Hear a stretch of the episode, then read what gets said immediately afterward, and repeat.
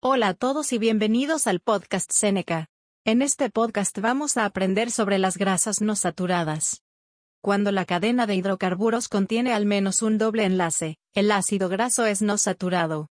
Su estructura, estructura de grasas no saturadas. La principal diferencia entre los ácidos grasos saturados y los no saturados es su cola de hidrocarburo. Los ácidos grasos no saturados tienen uno o más dobles enlaces entre los átomos de carbono en la cadena de hidrocarburos. Los aceites de cocina son ejemplos de ácidos grasos no saturados.